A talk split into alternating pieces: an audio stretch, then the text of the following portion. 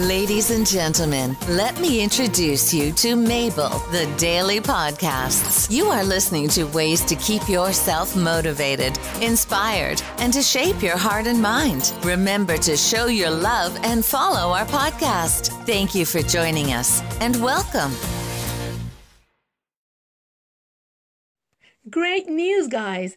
From the last time I just recorded this, that was a few days ago, I already got the thousand plays. Thank you very much. Already got a thousand. So I'm so happy. Thank you for your support and please don't stop supporting our podcast. Thanks from the bottom of my heart.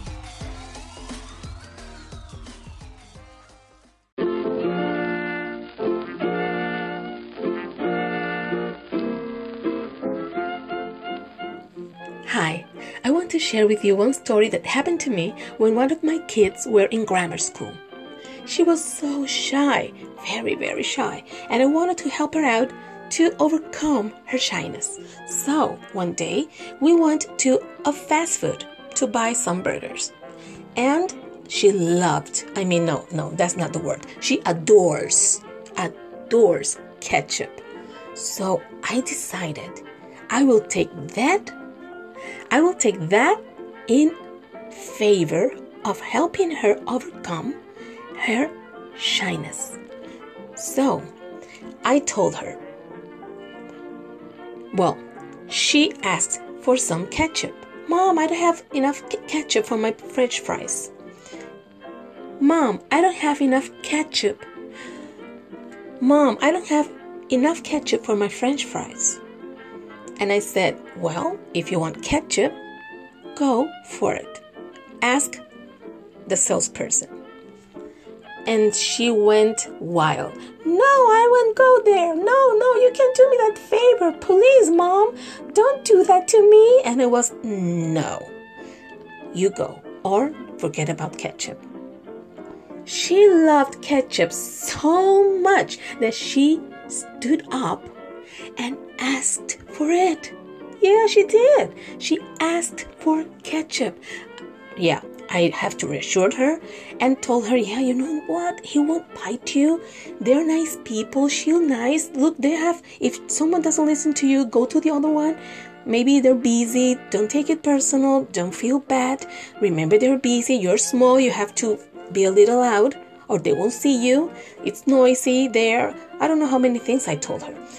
I just reassured her that they, she will be heard and she won't make she won't be made fun of and she'll be all right. She'll survive. And there she was. My little girl was asking for ketchup. And she was so proud of herself when she got all her little bags to her French fries. So I helped her to overcome her shyness and to be so shy just by using what she loves the most at that moment. It was ketchup. So you can do the same. If you have a, a kid, one of your kids, or maybe your grandchildren that are very shy, that are very shy, you can help them out by going out with them and making them buy things or pay for things. Like if you're buying groceries, or let's say milk, instead of go grab the milk, ask him or her to buy a candy for themselves. No. Tell them, okay, I'll go with you.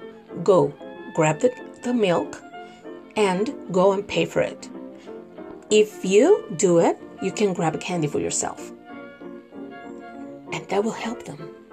That will help them to overcome shyness because they will be dying for the candy. If they said, no, no way, I won't do that, don't buy them the candy. Do not. Just very casually said, oh, I really wanted to buy you the candy.